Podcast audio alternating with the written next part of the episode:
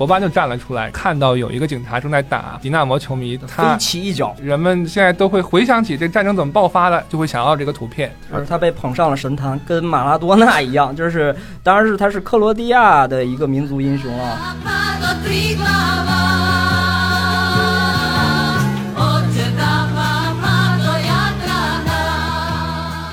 普基曼这个人，他对游击队进行了很多改革。后来他在九十年代当了总统之后，萨格勒布迪纳摩后来改名直接叫克罗阿齐亚，就是拉丁语的克罗地亚。球迷们就反唇相讥说：“你这个南斯拉夫人民军的将军，你滚回你的游击队去。”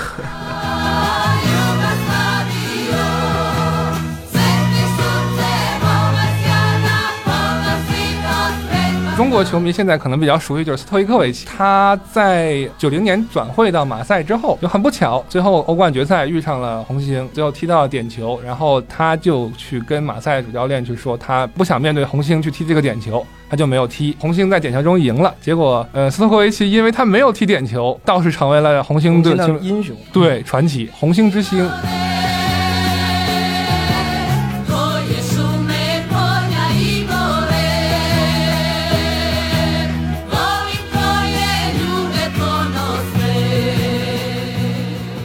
听众朋友们，大家好，欢迎收听这一期的《忽左忽右》，我是钱老板。呃，今天很奇怪是我啊，因为今天程彦良他有点事情啊，我来代班一下。这次我们还是会和杨洋老师一起来聊足球与政治的话题。听众朋友们，大家好，我是杨洋。今天我们请到了一位嘉宾啊，他是周宇光老师。然后是一位关注前南斯拉夫和巴尔干地区足球的一位朋友，可以跟大家打个招呼，介绍一下。大家好，我是宇光。我们今天和宇光老师一起啊，去聊一聊南斯拉夫这个足球。就为什么会想到聊南斯拉夫呢？其实听众朋友们可能或多或少对他有点印象，比如说什么瓦尔特保卫萨拉热窝啊，比如说著名的经典电影《桥》啊。还有在九九年发生的这个北约轰炸了我国驻南联盟贝尔格莱德的这个大使馆的这些事件，但可能。听众朋友们对这个国家的历史啊，可能不是那么的清楚，然后对于他们的国家的足球这个运动啊，可能也比较陌生。其实他们曾经是有过非常光辉的传统和战绩的，而且和中国足球也有着非常深厚的不解之缘。对，钱老板提到了很多，对吧？我们父辈所津津乐道的这些东西，特别是瓦尔特、保卫萨拉罗、乔、老老虎这这些形象啊，都深入人心。但可能我们现在很多年轻人不是很了解。南斯拉夫它是一个什么样的存在？包括我们只也只是听听政治强人，包括铁托一个社会主义领袖，却和美国长期保持了一种暧昧关系。所以说，宇光能不能给我们简单介绍一下这个国家是一个什么样的存在？对，历史上其实一共有三个国家，名字叫做南斯拉夫。第一个南斯拉夫是南斯拉夫王国，是一战之后，呃，之前的塞尔维亚王国，它统一了战前独立的黑山王国以及。呃，奥匈帝国控制下的现在的黑山、克罗地亚和斯洛文尼亚这些地方，然后它联合起来，就是呃，因为塞尔维亚人、克罗地亚人，还有斯洛文尼亚人以及其他讲他们这个语言的人们，都属于南部的斯拉夫人，这是一个语言学的划分方式，所以他们的新的国家在一九二九年改名叫南斯拉夫王国。然后这个国家在二战中遭到纳粹德国及其盟国入侵之后，它就解体了。战后，在呃铁托为首的共产党领导下。呃，他们建立了一个呃社会主义国家，呃，就是南斯拉夫呃社会主义联邦共和国。这个就是我们一般平时所说的就是铁托的那个桥啊、瓦尔特保卫萨拉热窝呀，这个我们印象中的那个南斯拉夫是社会主义南斯拉夫。然后它一直持续到一九九二年，大概一九八九年、九零、九一、九二这几年。中发生了很多事情，导致了南斯拉夫的解体。他的那些加盟共和国都离开了他，只有两个还在，就是塞尔维亚和黑山。然后这两个国家组成了一个新的国家，叫南斯拉夫联盟共和国。嗯，就是呃，中文有时候简称叫南联盟。然后我们知道的，九九年北约轰炸了中国驻贝尔格莱大使馆，就是这个南斯拉夫。呃，然后这个南斯拉夫在呃二零零三年改名叫塞尔维亚和黑山，三年之后黑山就独立了，所以就是这些国家组成的这个其他的国家都已经不存在了，只有分裂出来的一共现在可以说六个或者七个国家：塞尔维亚、黑山、波黑、克罗地亚。呃，斯洛文尼亚、马其顿，为什么说六个或者七个呢？因为科索沃它现在事实上他自己宣布了独立，呃，世界上也有比较多的国家承认它，嗯，但是塞尔维亚不承认。然后我们中国是尊重了塞尔维亚的意见，所以也没有承认它独立。所以就是说可能是六个或者七个。但是我们回到南斯拉夫时期啊，南斯拉夫有 Big Four，对吧？那个时候贝尔格德红星队、贝尔格德游击队、萨格勒布迪亚摩。还有斯普利特的哈伊杜克，我们中国人可能更熟悉的是那个贝尔格莱德红星队，因为这个名字听起来比较朗朗上口，一听就是一个社会主义国家的球队。然后，而且他们在九一年夺得了欧冠。呃，那这个球队呢，它实际上在呃第二次世界大战之前是不存在的。第二次世界大战之前，贝尔格莱德存在过两支球队，其中有一支球队叫南斯拉夫。这个队在共产党掌权了之后就被他解散了。然后他把这个队的那个原来所用的球场啊，还有他的其他的一些物资都给了一个新的球队，取名叫呃红星。呃，一开始很多掌权的官员他都有这个秘密警察背景，他有点像其他一些国家的其他一些社会主义国家的迪纳摩，但是，呃，南斯拉夫的这个迪纳摩就是就是萨格勒布迪纳摩，反而跟这个没有关系。萨格勒布迪纳摩其实并没有。很多的这个情报背景，它历史上萨格勒布是有三支球队，这些球队因为它是资产阶级的球队，以及在二战中它有一些这个跟纳粹合作的背景，所以在呃二战之后都被解散了，然后成立了一个新的球队代表萨格勒布，所以这个队就叫就就起名叫迪纳摩。然后贝尔格莱德另外一支球队叫游击队，这个游击队的名字是来自于二战中铁托领导下的共产党。他领导的这个抵抗纳粹的呃南斯拉夫人民战争这个这个游击队，他在战后是呃由南斯拉夫人民军南斯拉夫的军队来控制的，他是一个军队的球队。呃，另外最后一支就是呃斯普利特的哈伊杜克，这个今天可能是人们不太熟悉的一个名字，因为他现在的成绩不是很好。呃，他之前也是经常是欧战的常客，欧联杯经常会碰到。对，欧联杯会经常看到这支球队，但是我们大家会很少了解他。对，哈伊杜克这个球队其实历史上是一支强队，而且。传说他是铁托最喜欢的球队，这个为什么呢？因为呃，二战发生之后，克罗地亚变成了纳粹的傀儡政权下面的一个保护国。当时斯普利特呢，其实是意大利占领的，然后短暂的就是在意大利投降之后，曾经被解放，然后又又被纳粹德国给占领了。这个过程中，哈伊杜克作为一支战前就存在的这个一支克罗地亚人的球队，他被意大利的球队取代，或者是被纳粹德国打压，他们很多的球员就加入了抵抗斗争，加入了就是共产党的那个游击队。当时有一个很有名的事儿，就是整支球队坐船到了当时铁托所在的那个岛，叫维斯岛，就是他们直接去拜会了铁托，然后铁托非常欣赏他们。呃，这支球队事实上在当时就成为了南斯拉夫抵抗运动的一个球队。然后在四五年的时候，代表南斯拉夫去了很多国家，包括去了巴勒斯坦，去了黎巴嫩，好像还去了埃及。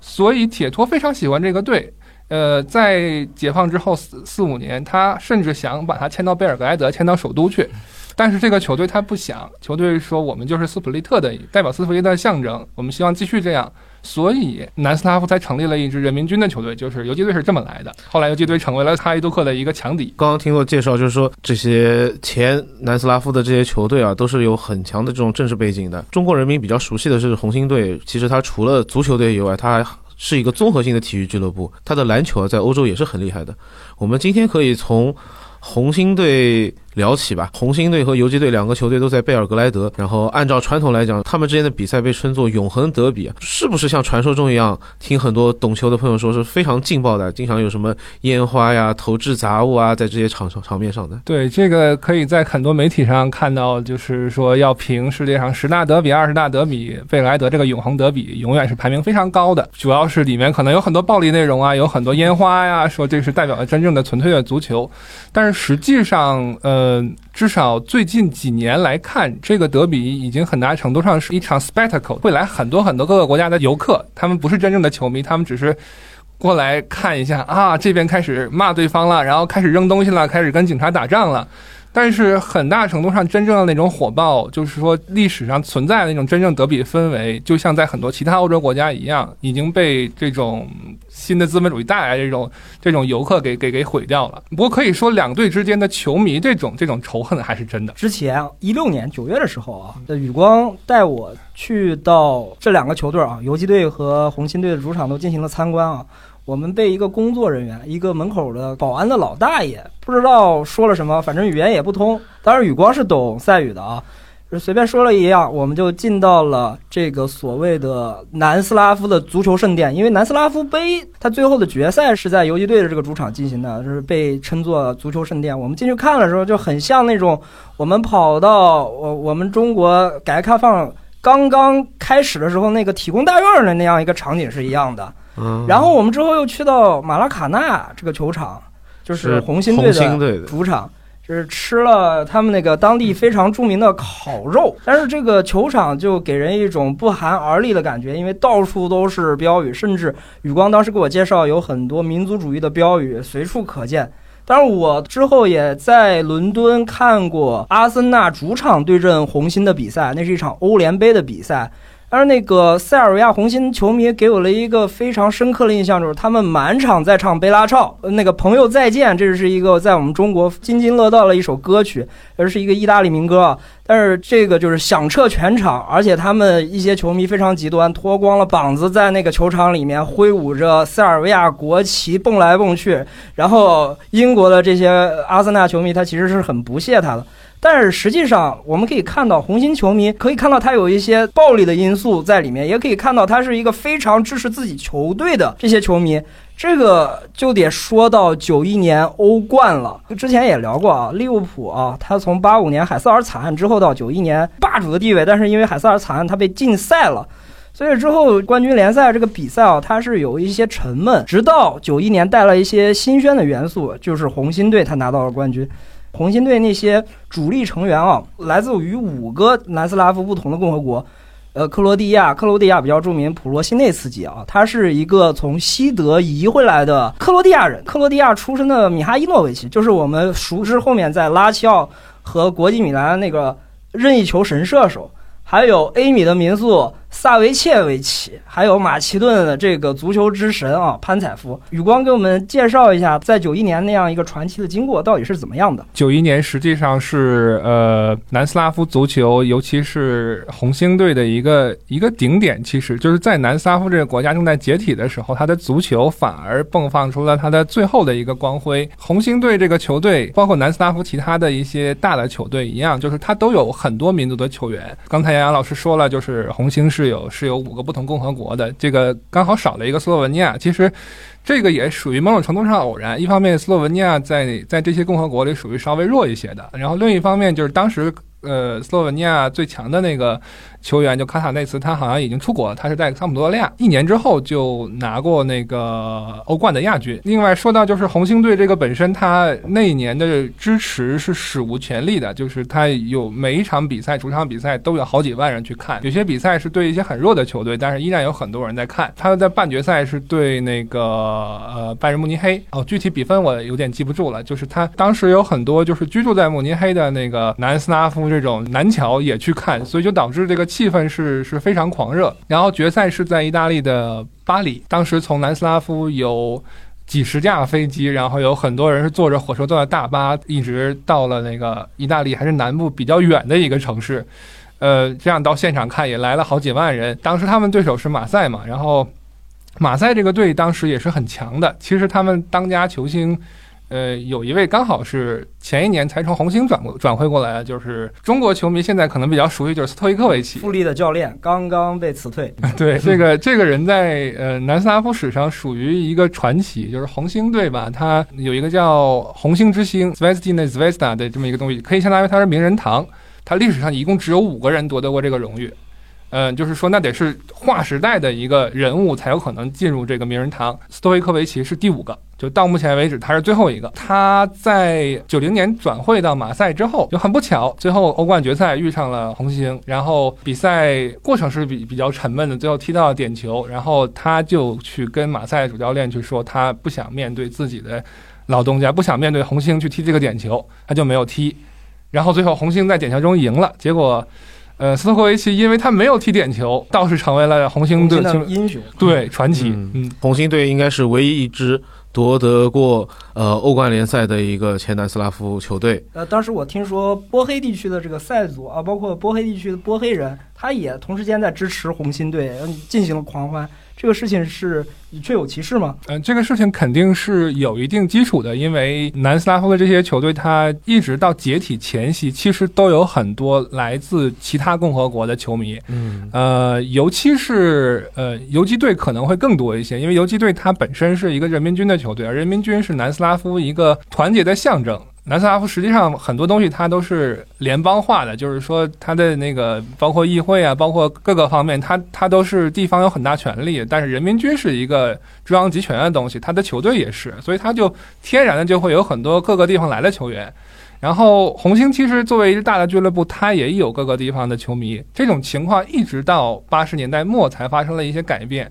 但是如果说这个红星它在欧冠夺冠之后会有克罗地亚族或者塞尔维亚族，不或者或者呃穆斯林来来庆祝，这是很正常的，因为这是一个传统。所以说，红星的胜利也是一种国家荣耀。哎，那我们可以也看到，同时间南斯拉夫在体育上是有大发展的。他网球的时候，那个女球星叫塞莱斯，她也是当时在大满贯。风靡一时，同时间，足球是南斯拉夫人民，包括前南人民最喜欢的一一种运动啊。我们看看他八七年，其实南斯拉夫球队啊，他青年队就接连击败了巴西、东德还有西德三支球队，然后在智利嘛，对不对？这个钱老板知道的，八七年的世青赛的冠军非常，成功。后来也是基本上是奠定了这个九十年代初的这个呃南斯拉夫国家队的一个基础。包，哎对，所以说那支球队就是很多老球迷啊，他会说，如果南斯拉夫没有解体，那真是一支梦之队，因为我们也知道，那个世青赛球队里面这群人，一大部分人组成了九八年法国世界杯克罗地亚第三名的那个主力阵容啊，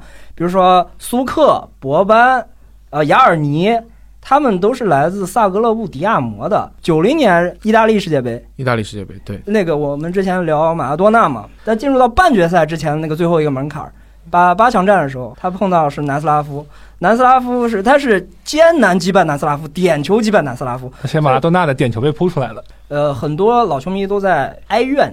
如果有一支南斯拉夫没有解体，那是一支多么强大的梦之队啊！刚刚聊到是九一年的欧冠决赛，我们把时钟往前拨一年，在九零年的时候，有一场不断被拿出来复盘的一场比赛，是发生在一九九零年的五月十三日，贝尔格莱德红星客场和萨格勒布迪纳摩的一场比赛。就那场比赛其实没有踢完吧？对这场比赛后来载入了史册，以至于媒体上或者是一部分学者也都认为这个叫南斯拉夫内战的开始。从博班向警察飞起一脚开始的，对对，那是一个非常经典的镜头。首先有个背景，就是克罗地亚的警察，他有很多他实际上是塞族，因为呃这是一个传统，跟跟跟跟二战之后南斯拉夫建立有关，就不不展开讲。但是他的警察很多，他不来自于萨格勒布，而来自于他们境内的塞族聚居区。呃，所以球迷在他们发生骚乱之后，然后被警察呃控制着、被警察打的时候，他们会认为这个不是一个国家机器的暴力，而是认为是一种民族仇恨。嗯呃这是一个很重要的背景。然后在那天发生的是什么呢？就是红星球迷很多其实并不真正来自于贝尔莱德，他们很可能是来自于。就是其他的塞族聚居区，和这些塞族聚居区可能在克罗地亚，也可能在波黑。他们这些球迷来到之后，从萨萨格勒布的火车站一直闹事儿，一直去打砸抢烧，这样一直打来到球场。啊，不过这个也是一个很常见的情况，并不是说只有红星这么对。他们在市中心的主场还那个球广场上还捅了一个克罗地亚的球迷。呃，对对，这个是就是他这种赛前、赛中、赛后的球迷骚乱，它是一体的。这个这个在南斯拉夫在八十年代其实是非常常见的一个事儿。嗯但是在球场发生了什么呢？就是红星的球迷他们在下层看台，上层看台有有那个迪纳摩的球迷，然后他们就去把这个看台也攻占了，然后他们就在在看台上面跟迪纳摩的球迷在在相互的打架。后来他是那个看台，他们那个客场看台在东南角，在这个萨格勒布，他那个叫马克西米尔马克西米尔球场东南角东翼看台一侧，甚至有些斯普利利特球迷也加入进来了。就是他们也是开始跟迪纳摩球迷一唱一和来攻击这个从塞呃塞族或者是从塞尔维亚或者是从其他地方来的这个红心球迷，呃，就引发了一个对战，然后双方互掷乱七八糟的什么砖头啊，就是有有东西，包括他把这个座椅拿出来互相扔掷啊。所以说，你们可以看到，它其实是一个非常暴力的局面。结果后面警察也控制不住了，他们都冲入到了场内。迪纳摩球迷进入球场之后，他们认为在场控制的这个所谓的克罗地亚警察，更多的去攻击他们，而不去去控制那些红星队的来的球迷。然后，呃，这个时候本来是正在热身的那些球员，就有一些就要想要保护自己本方的球迷，其中就是博班就站了出来，然后他看到有一个警察正在打，呃，迪纳摩球迷，他飞起一脚，对这个成为了一个历史上，呃，人们现在都会回想起这战争怎么爆发的，就会想要这个图片。但其实他踹的那个警察不是塞族的，他是波斯尼亚的一个穆斯林。对，另外，同时间有一种说法说，博班保护那个球迷。他其实是他们家来自于黑塞哥维亚的一个亲戚。对对，博班在当时他自己的说法是，他首先他是要保护球迷，即使不是迪纳摩，即使好歹说是红星或者是是游击队，但他看到就是球迷被警察打的时候，他也要去保护，这是其一。其二就是他说他这个这个球迷跟他有一定的亲戚关系。所以他当时对这个事情的解释根本就没有那种克罗地亚民族主义那种英雄的那种那种说法。他其实他不止这一次跟警察冲突过，之前迪纳摩去啊诺维萨德对对诺维萨德的时候，他就跟警察起过冲突。本身就是个脾气很火爆的一个球员。苏克也打过架，苏克也跟警察干过，那是在卢布尔雅纳他客场去卢布尔雅纳的时候，他也跟警察有过冲突。但是呢，我们可以看到现在的叙事就是。这个事情被民族主义化了，它被民族主义拿来大书特书，特别是当时还有一个背景，五幺三之前，呃，克罗地亚的一个。领袖啊，民族领袖叫图基曼，他已经获得了本土的这样的一个大选的胜利啊。那个时候放开了选举。对，图基曼其实是一个克罗地亚独立分子、克独分子的一个鼓吹手吧。他其实，在七十年代那个克罗地亚之春事件的时候，他就是因为反对铁托，然后被铁托关到了监狱里面，然后关了几年以后再被放了出来。但是图基曼这个人历史上他是很有意思的，他是呃南斯拉夫人民军的一个将军。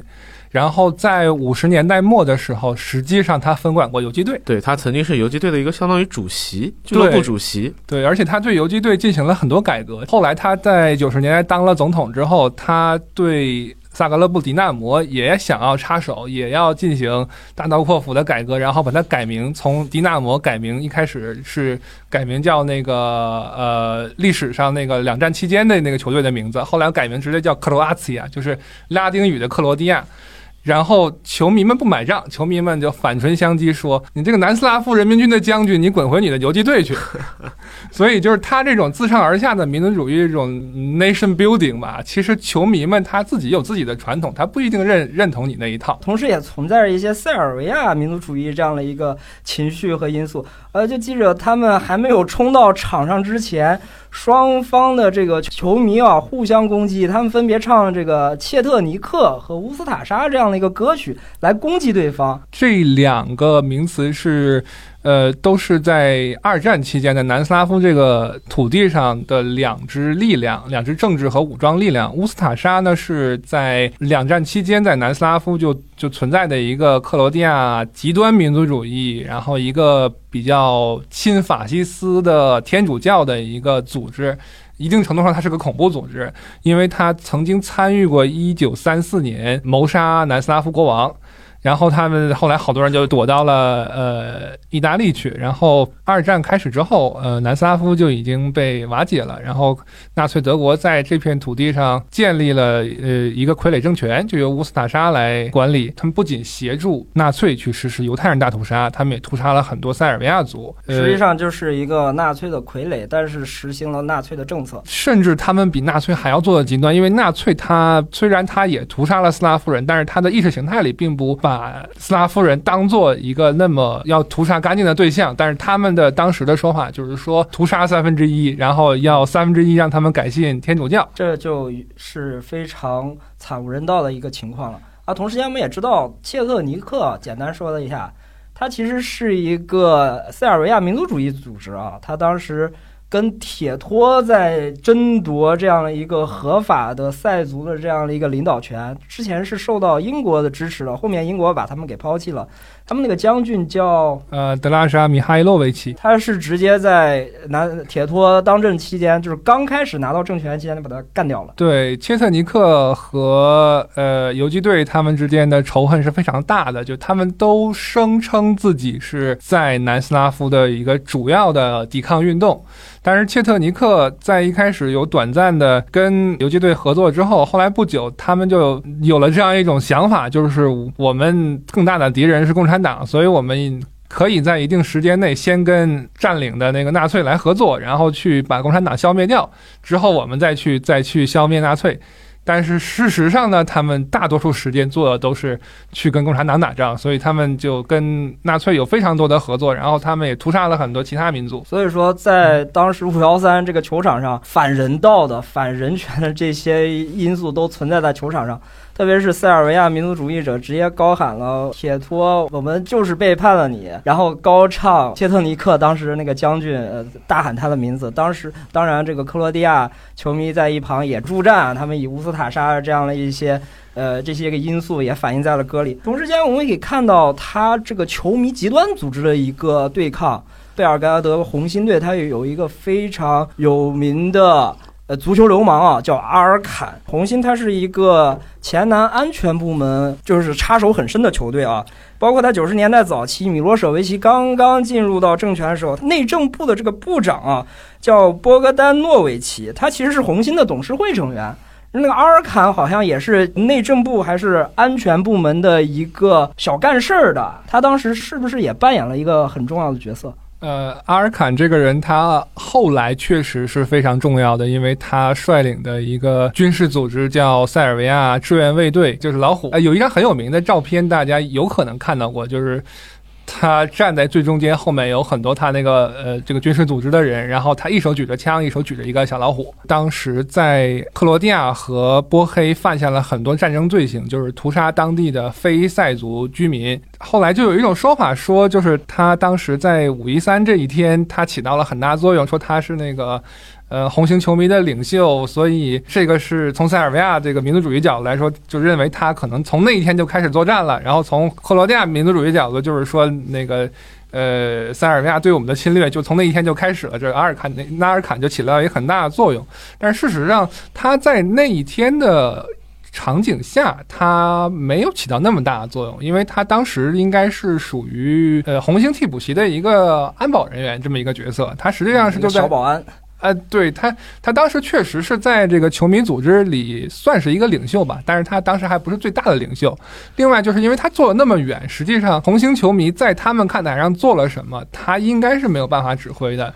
很多事情都是等他后来就是几个月之后，他做大了之后，人们吹出来的。就这个故事被塞族人也好，被克族人也好，不断的被神话添油加醋，有很多事情被赋予了可能当时人们没有想到的一些意义。但是阿尔坎这个个人及他率领的这个老虎队啊，其实是一群红心队足球流氓啊，犯下了很大的战争罪行。当然，他本人也在塞尔维亚时期啊，塞尔维亚之后这个自己自成一国。他在餐厅吃饭的时候被仇家本地黑帮也好，还是一些他之前犯过罪的这些人要报仇也好，他直接在餐厅被杀害了。但我们同时间也看到了啊，这个五幺三另外一面是克罗地亚民族主义分子，他们有自己的极端这个球迷啊，叫 B B B，听起来有点像三 K 党啊，他们叫三 B 党，蓝色坏男孩。对，蓝色坏男孩，他们其实有也有一种说法啊，就是博班在五幺三之前并不是迪纳摩的英雄。包括这帮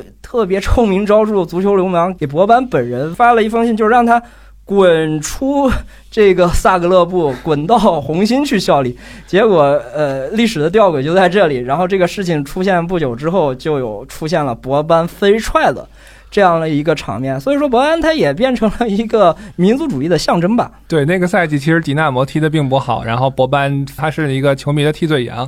然后在那场比赛之前，真的有球迷是认为他应该被赶紧被赶出去，结果这一场比赛就发生了，这个是一一种历史的讽刺吧。就是他被捧上了神坛，跟马拉多纳一样，就是当然是他是克罗地亚的一个民族英雄啊。但那个赛季，但是博班也很快受到了足协的处罚，应该是被停赛了。这个之后的九零年的世界杯，他是被排除在阵容之外。如果博班参加了，他其实也是一个小梦之队。但是这个五幺三发酵了很多事件，在九零年世界杯之前，南斯拉夫足球国家队啊，他又跑到萨格勒布去了。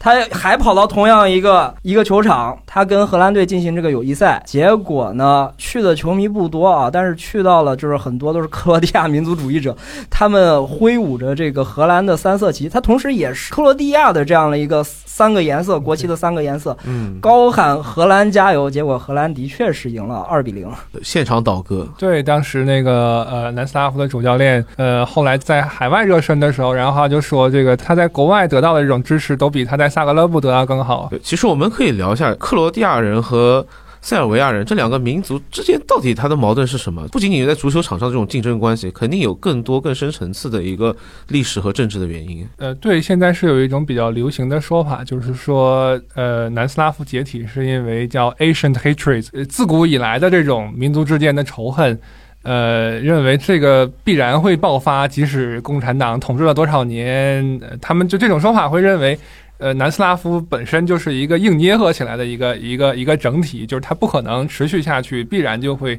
有一天爆发，因为这些民族他们宗教也不同，信就信仰不同，然后呃各方面生活习惯不同，所以肯定要打起来。会产生排异反应。他们认为这种民族啊，呃之间的差异是历史上一直有的，但是并不是真的。因为首先，如果你要谈历史上仇恨的话，像像法国、德国之间啊，这种也是历史上仇恨，但是他们就现在就可以和平相处。塞尔维亚和克罗地亚历史上，如果说要有这样大规模的仇恨，也就是。十九世纪末二十世纪才有的事儿，在那历史上，那个塞尔维亚中世纪的王国和克罗地亚中世纪的王国基本上在时间上都不重合。呃，到十九世纪的时候，有这么一群人他是信仰东正教的，有那么一群人他是信仰天主教的。但是如果你去问他们你是什么民族，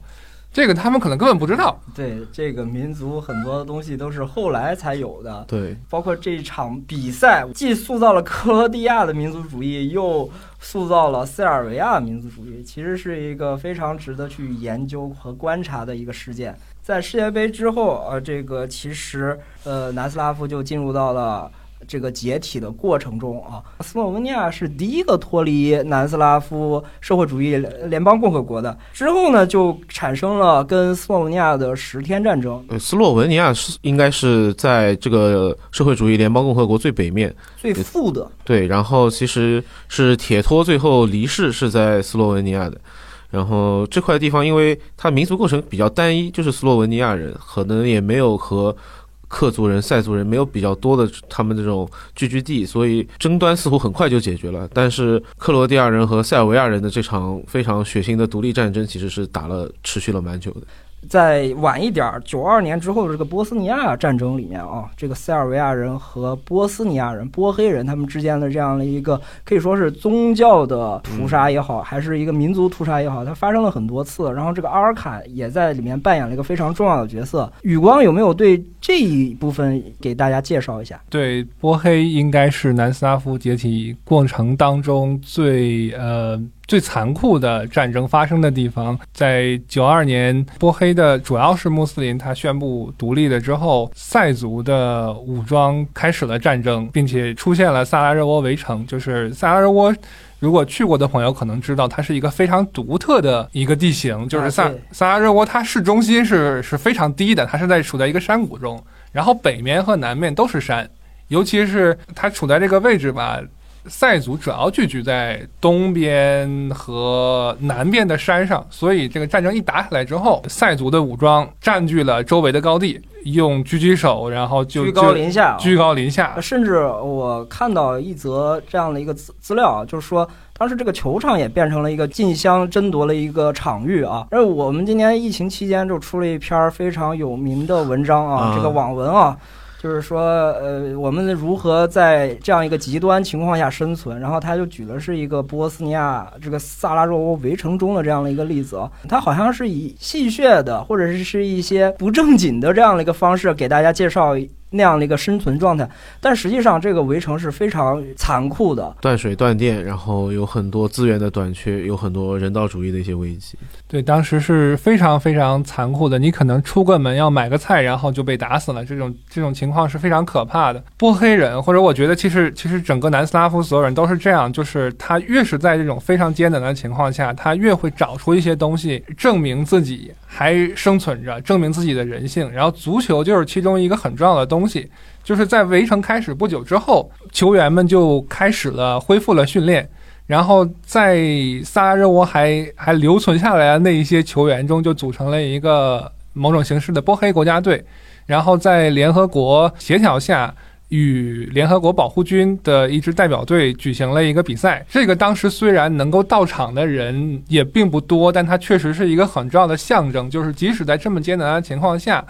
足球依然活着，然后他们依然能做出一些能证明。他们不会屈服的东西，也是一种抵抗的象征吧？对，一九九二年的时候，这个在前南斯拉夫社会主义联邦国土上已经打得乱七八糟了，然后他们也很快受到了国际的一些干预和制裁。在一九九二年，前南斯拉夫国家队是被取消了。参加欧锦赛的资格，其实令很多球员其实非常难过的一件事情。但是当时发生的另一件故事更加传奇，因为多出来了个名额嘛，就有一个球队可以递补进来。递补进来的这个球队是丹麦队，然后丹麦队在这一届欧锦赛获得了冠军。实际上应该是南斯拉夫梦之队的这样的一个成果，但是他花没有开出来。却让丹麦队一鸣惊人，打到了最后决赛，并捧得那个是那是我们第一次了解到劳德鲁普吧？劳德鲁普兄弟，对，是中国很多中国人第一次了解到劳德鲁普兄弟。对我稍微讲一下，就是最后这一支梦之队，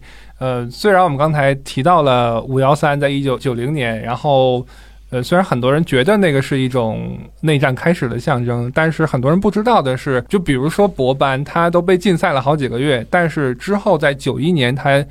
这些克罗地亚人他都参加了国家队的比赛，即使有那个萨格勒布球迷续南斯拉夫国家队，即使还有后来又发生的一些其他的烧南斯拉夫国旗之类的事儿，但是这些克罗地亚人一直到一九九一年五月，就是呃克罗地亚宣布独立的时候，他们还参加了当时南斯拉夫的欧预赛，然后甚至他们的门将伊夫科维奇一直到九月份还踢了一场比赛，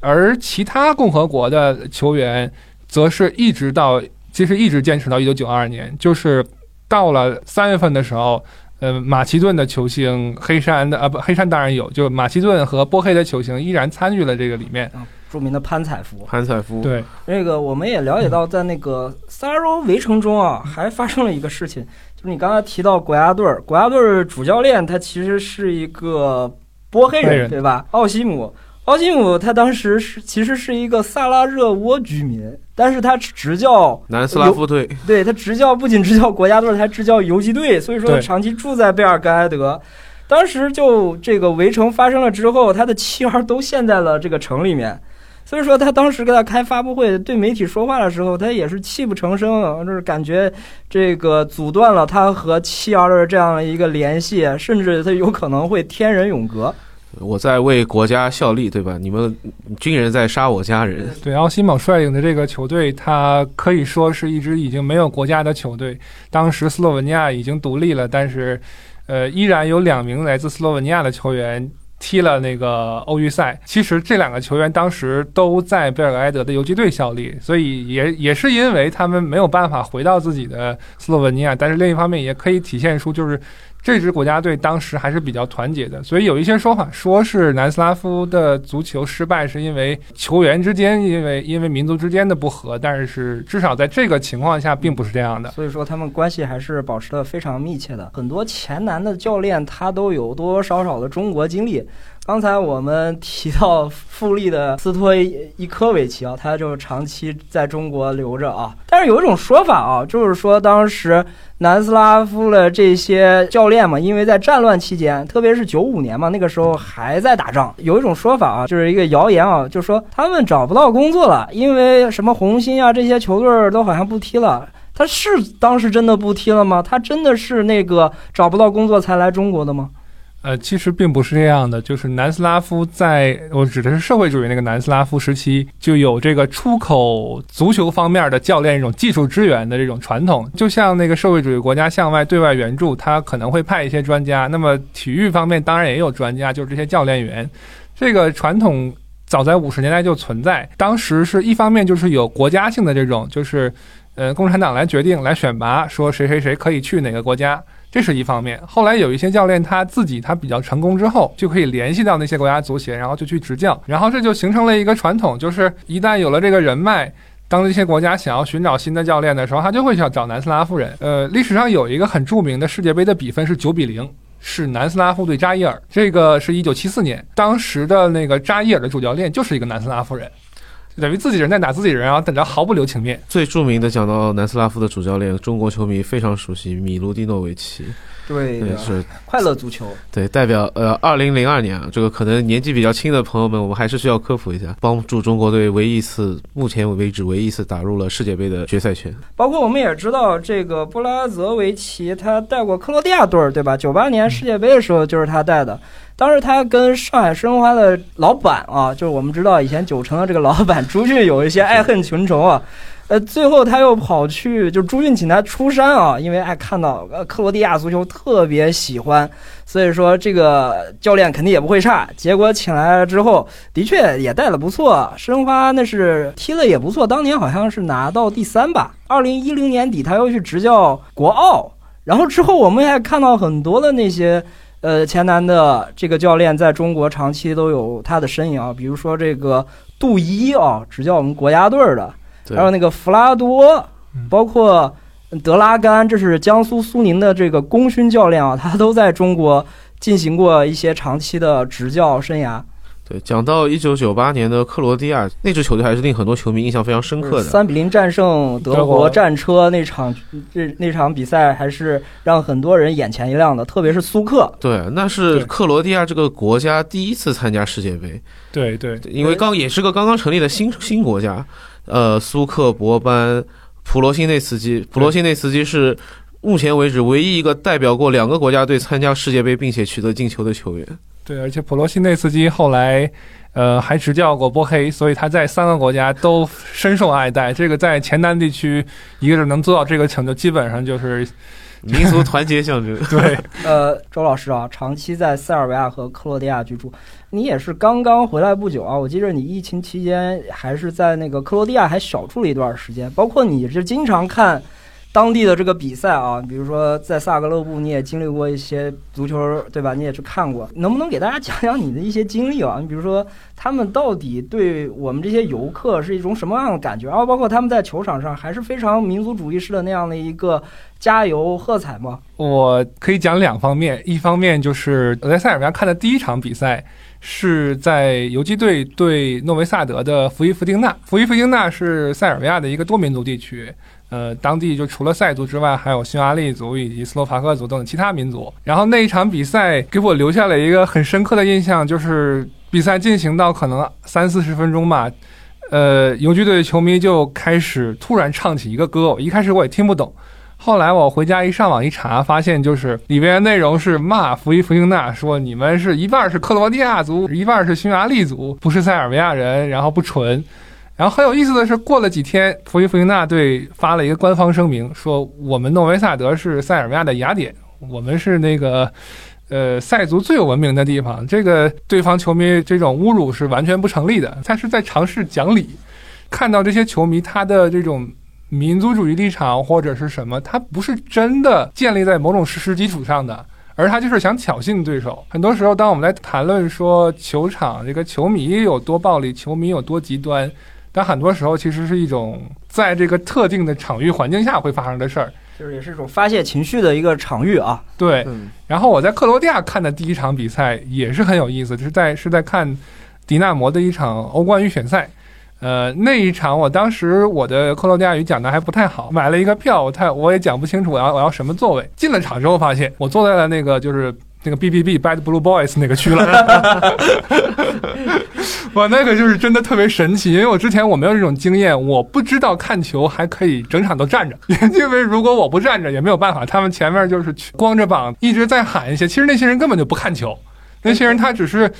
他们是这个表演的一部分，对，跟德甲球迷有点像，专门敲鼓呐喊。但是他们对你是一个什么样的反应？因为可能一个陌生的面孔出现在了。B B B 的这个中间，对，有一些人就反正觉得比较好奇，然后其实我觉得他们还是比较友好的，无论是在塞尔维亚还是在克罗地亚。当他们看到我的时候，一般都是如果他们不会讲英语的话，他们就会做出一些动作来说我们是最好的球队，就是并没有很觉得我我的存在会打扰到他们。当然可能是因为我长得就很不一样，但是如果比如说是一个美国的游客一直在那儿拍照，可能他们就会认为是影响气氛。因为我一直听到有这样的说法，说有一些的那个就是这种球迷端组织，如果看到你这个外来的游客在那儿拍照，他会立刻跟你。很严肃的说，我们这个是足球，是是比赛，我们在做的这个事情，你你不你不能把它当做一场一场游戏，不是一个游客来进行这个网红自拍点的这样的一个地方啊。对，包括我本人在英国有一些比赛，我也不敢去看。那比较著名就是那个米尔沃尔这个流氓这个 form 最厉害、最恐怖的一个地方啊。这个我有一个朋友去了，说感觉还不错，但是。最近不是英英超又把啊，包括英国其他联赛又把球迷放进来了。我看了一个报道，有有限的几千名球员可以。这个米尔沃尔还是跟这个吉右，他的这个意识形态还是非常明确的。他们好像是在咒骂这个，当球员在单膝下跪表达这个他们在咒骂黑人的时候，他们球迷进行了咒骂。对，其实同时间我们还应该了解一个中国的类似博斯曼法案的这样一个东西，一个人改变了中国门将的生存。这个人叫萨。沙他当时是桑尼从塞尔维亚带过来的这么一个人，他镇守了鲁能的球门，一个赛季就失了十三个球，直接让中国足协后面一道圣旨下来说，你们以后的门将不能再是外国人了，因为实在是太厉害了。所以说这也是为什么现在中超联赛里面没有外籍门将的一个原因。那么最后再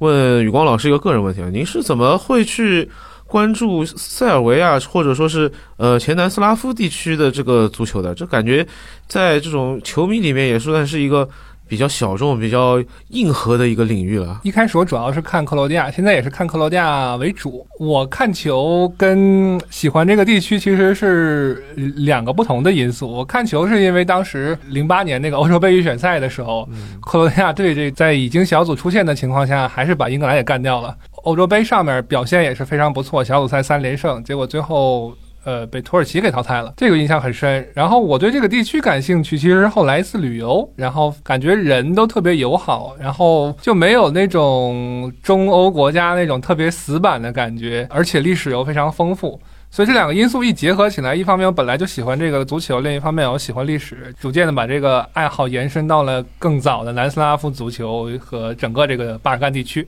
这个我可以证明，因为二零一八年世界杯的时候，我们在莫斯科相聚了。嗯，当时周老师是一袭克罗地亚队服出现在我的面前，他是非常喜欢南斯拉夫的这些元素，包括克罗地亚本本地的风土人情，呃，包括当然足球是最大的一个。对，当时欧洲呃呃俄罗斯世界杯的时候，克罗地亚的比赛我只有一场没有看到，然后包括决赛我都看了，就是。我的运气非常好，我唯一一次去看世界杯，我支持的球队就取得历史最好最好战绩。对，这个也是我们一些球迷自我的这样的一个生存体验吧。一九年。在马德里，我把我的球票送给了我的女朋友，我只能在外面竞技队的马里竞技马竞的那个球球迷的这个酒吧里面看。当然，我觉得这些东西都是让我们一生难忘的一些经历。现在这个南斯拉夫的战争已经停火了，地区的民族关系仍然非常的复杂，有很多民族主义的思潮暗流涌动，也同时也会影响到如今的这个体育赛场上面，包括像一八年世界杯上。瑞士球员沙奇里，他其实是个阿尔巴尼亚的移民。他在对阵塞尔维亚队比赛进球之后，他做出了一个双头鹰的手势，这个当时被塞尔维亚的球迷视作是一个极大的挑衅。对，包括这个塞尔维亚和科索沃之间这样的一个冲突，它依然在持续下去。就是说，我们也了解了嘛，沙奇里我很熟悉啊，利物浦的球员啊，经常上不了场。他还是虽然说他是瑞瑞士人啊，但是他这个呃科索沃，他就是一个家国情绪还是存在的。他本身就是一个阿族人，是吧？对对，呃，包括沙奇里、扎卡、贝赫拉米这些人，其实他都是阿族，但是不都是科索沃的，因为他也有可能是马其顿或者是黑山的。但是不管怎么样，塞尔维亚的那个媒体里就会特别强调他们的这个这个血缘关系。然后，呃，导致就是说，在这个比赛开始之前，这个比赛就被赋予了一种政治意义。呃，所以当那个沙奇里，包括后来扎卡在进球之后做出那个动作的时候，就自然的是一种挑衅。然后，并且因为塞尔维亚那场比赛输了嘛，所以就引起了一个比较不大不小的一场风波。在目前来说，有关科索沃的这种争议，在塞尔维亚应该是比较大的一个争议。而塞尔维亚跟克罗地亚如果这两个球队之间碰撞呢，应该也会有比较，也也会有一些冲突，包括球迷之间可能也会有，但是应该不会有像塞尔维亚和科索沃之间这么严重，因为战争已经结束了很久。然后对于很多普通人来说，这个它只是另外一个可能有点让你感觉到别扭的邻国。但是科索沃毕竟塞尔维亚还没有承认它独立，而且属于一个现在还是一个痛点，所以这个就容易包含中的例外。那塞尔维亚现在跟阿尔巴尼亚的关系怎么样？塞尔维亚跟阿尔巴尼亚这个国家之间的关系其实还是不错的，这个其实跟领导人之间的个人关系也也已经，然后再就是双方其实有很多共同的商业利益，有很多政政治利益，但是呢，两边都会把对方当做一种，就是说，